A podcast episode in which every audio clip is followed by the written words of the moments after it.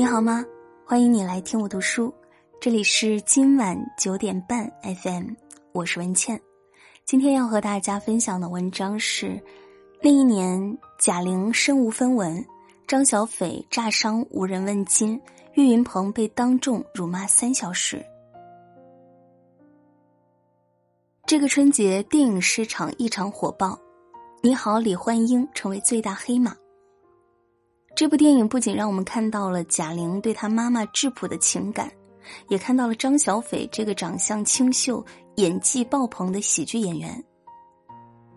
这个春节同样火爆的还有岳云鹏，他在春晚上松弛的表现，让人忍不住感叹一声：“小岳岳的表演真是愈发成熟了。”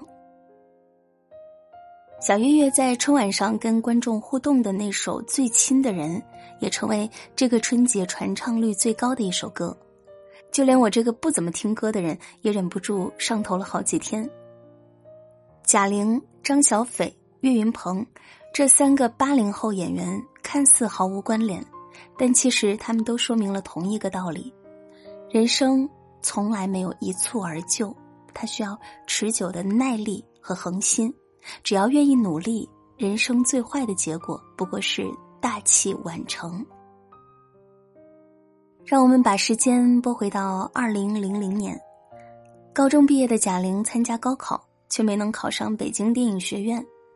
不甘心的她决定再考一次，得到了妈妈和姐姐的支持。因为家里条件差，已经考上大学的姐姐放弃了机会，出去务工供贾玲读书。好在第二年，贾玲如愿考上了中央戏剧学院的相声专业，开始自己的大学生活。一切似乎都在慢慢变好，但命运却跟他开了一个天大的玩笑。入学的第一个月，贾玲的母亲意外离世，贾玲匆匆赶回家，却没能见到母亲最后一面。母亲去世对贾玲来说，犹如晴天霹雳。悲痛难受的情绪将她淹没，在那段时光里，她胖了整整四十斤。相恋多年的男友也抛下她回到了老家发展。毕业后的贾玲一个人从学校宿舍搬到了偏远的民房。那时的房租虽然一个月只有四百块钱，但对贾玲来说也是一个天文数字。最后不得已，她只能搬到不足十平米的地下室。屋子里没有阳光，还散发着难闻的霉味。朋友去家里找他，都要调侃一句：“狗进去都只能上下摇尾巴。”这还不是贾玲最落魄的时候，她后来因为没钱交房租，被房东赶了出来。走投无路之际，只能卖掉身上最值钱的随身听，换了二十块钱，靠着吃馒头咸菜过了一个礼拜。姐姐知道贾玲的情况后，给她在老家找了份工作，希望她回老家发展。贾玲也有些动摇，但她还是给老师冯巩打了电话，想听听他的想法。冯巩在电话里问他：“你想回去吗？”得到否定的回答后，冯巩给贾玲的姐姐贾丹打了电话，在电话里他向贾丹保证：“没有地儿住呢，我给他找个地儿住。”没有钱吃饭呢，我管他几顿饭还是管得起的。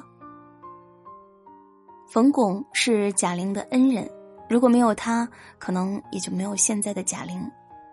冯巩帮贾玲争取了很多机会，带着她四处演出，多增加表演经验。就连公益演出，冯巩都会自掏腰包给贾玲一些钱。生活慢慢有了起色，但当时传统相声已经开始走向衰落。他不仅要对抗低迷的市场环境，还要努力改善观众对女性相声演员的偏见。成名之后，贾玲也不禁感慨：“我作为相声演员出道，那时候挺难的。当初贾玲班上有十个女同学，全都转了行，只剩下她一个人苦苦挣扎。但好在命运之神终于眷顾了她。”二零零九年，贾玲和白凯南在中国广播艺术团的晚会上表演了相声《大话捧逗》。姜昆看到后，决定把这个节目推荐到春晚。二零一零年，大话捧逗登上春晚，贾玲也因此有了名气。这一年，她二十八岁，为了这个所谓的一夜成名，挣扎了整整十年。至此之后，她一路逆袭，越挫越勇。二零一六年，贾玲成立了自己的公司，创作了第一个作品《你好，李焕英》，被无数网友誉为封神之作。四年之后，她又把这个故事搬上了大荧幕。豆瓣八点三评分，目前累计票房破三十亿，贾玲也成为中国影史上票房最高的女导演。这个春节，人们茶余饭后谈论的不是贾玲，就是《你好，李焕英》。终于啊，当年那个荆棘密布的姑娘出息了，她实现了自己的梦想，成为中国喜剧界的王牌人物之一。张小斐的经历跟贾玲有些像。二零零五年，张小斐考入北京电影学院表演系，和杨幂、袁姗姗成了同班同学。虽然主演过不少影视剧，但一直不温不火。眼看着同学一个个走红，他的心里很是着急。毕业之后，张小斐开始了艰辛的北漂生活。他的梦想是成为一名电影明星，可是。知名度不够，他只能去当群演，跑龙套，还曾因为长相问题被当众羞辱。前途一片黑暗，生活一片渺茫。看不到未来的张小斐决定放手一搏，考取中国广播艺术团。因此，他也遇到了自己生命中的贵人贾玲。二零一二年，张小斐拍戏时眼睛被炸伤。贾玲发微博为他鸣不平，可惜人微言轻，没人能站出来替他说话。贾玲安慰他：“快点成为大腕儿吧，你离变成姐的偶像就差一部戏了。”后来张小斐成了贾玲的助演，他们一直守护着彼此，互相扶持。贾玲越来越火，可出道多年的张小斐依旧像个小透明。人们提起他的第一反应还是贾玲小品里的谁谁谁，所有人都觉得他是贾玲身边的绿叶，而贾玲也用自己的实际行动，用尽全力帮助张小斐。二零一六年，欢乐喜剧人怀念母亲的小品，特地让张小斐演了自己的母亲。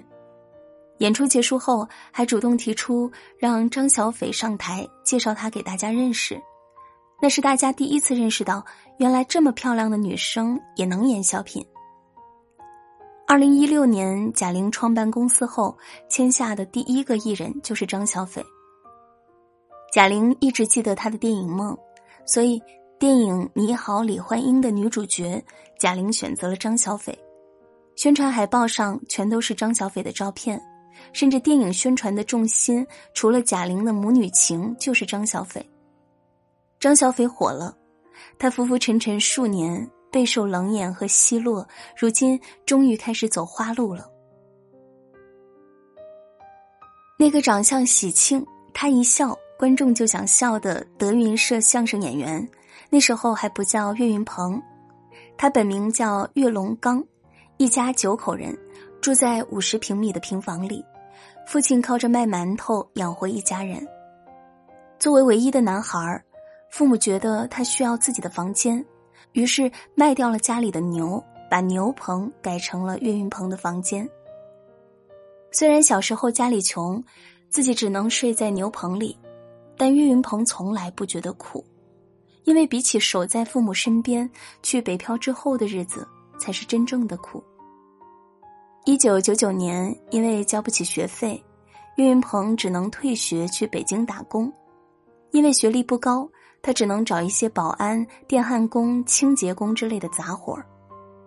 那时他最大的梦想就是找到一份可以签合同的正式工作。二零零二年，岳云鹏在一家餐馆当服务员，因为算错了啤酒的价格，被一位客人指着鼻子骂了将近三个小时。无论他怎么道歉，那位客人依旧不依不饶。最后没办法。岳云鹏只能自掏腰包帮那位客人付了三百二十五元的饭钱，事情才平息。二零零二年已经是岳云鹏来北京打工的第三年，三年来他受了太多的冷眼和嘲笑，但从来没有像这三个小时让他绝望和难受。更难过的是，老板不仅没有安慰他，反而让他立刻卷铺盖走人。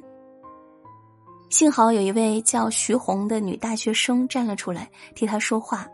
在徐红的请求下，老板答应让岳云鹏在宿舍里住一段时间。徐红还给他带来了一床被子，鼓励他不要放弃自己的梦想。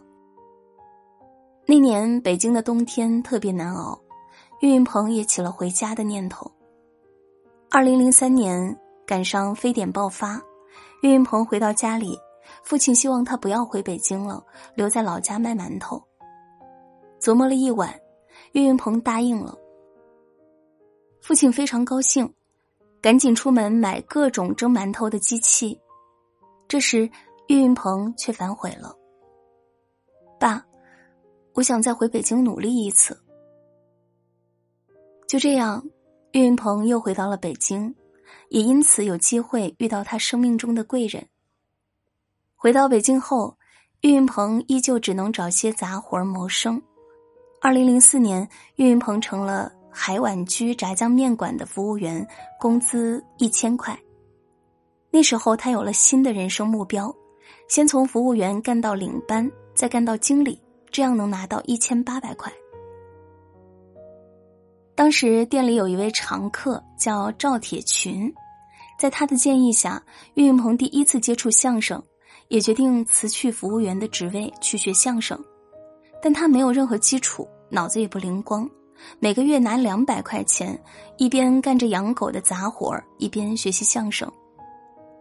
练习了一年的相声之后，他终于得到了一次上台表演的机会。十五分钟的表演内容，结果因为学艺不精，不到三分钟，岳云鹏就下台了。很长一段时间里，郭德纲没有再让岳云鹏上台，而是让他去后台扫地。每天早上九点。他都会准时来到后台打扫卫生，给师兄弟们下午的表演做准备。那时候很多人都建议开除岳云鹏，但郭德纲觉得他宽厚实诚，一直力保他。好在岳云鹏争气，不断吸收着相声有关的知识，渐渐也得到了一些出场表演的机会，并和孙越组成了黄金搭档。二零零九年，岳云鹏正式拜郭德纲为师，把名字从岳龙刚改成了岳云鹏。二零一一年，他接到了第一场商演，看着台下座无虚席的观众，他才意识到自己真的火了。此时的他，已经不再是那个被客人指着鼻子骂的服务员，也不再是那个被师兄弟嫌弃留在后台打扫卫生的拖油瓶了。之后的路，他越走越顺，拿下《欢乐喜剧人》第二季的冠军，变身春晚常客，成为综艺节目常驻嘉宾，去各种电影里客串，把《五环之歌》唱遍了大街小巷。他成了让人捧腹的小岳岳，人们看到的是他晋升为德云一哥，走到哪儿都光环围绕，但人们看不到的。是他这数十年如一日的坚持和常人不能承受的打碎牙往肚子里咽的委屈。虽然说出名要趁早，但上天不会把好运平分给每一个人，他总要让人把煎熬、委屈、孤独翻来覆去承受好几遍，才肯让人体会苦尽甘来的喜悦。有的人前半程用力过猛，后半程体力不支。但有的人选择匀速发力，并且一直不放弃，他们悄悄灌溉，然后拼了命的从泥土里长出花来。毕竟人这一生不能只争一朝一夕，它是一个持续奔跑的过程。木心说：“所谓无底深渊，下去也是前程万里。如果你此刻正遭遇不幸，或者正郁郁不得志。”也请你别气馁，你认为的为时过晚，或许正好恰逢其时。你再往前走一步，可能就探到命运崭新的出口。但幸好事，莫问前程。你努力最坏的结果，不过是大器晚成。最后送给大家一句我很喜欢的华罗庚说过的话：“得一寸进一寸，得一尺进一尺，不断积累，飞跃必来，突破随之。”与朋友们共勉。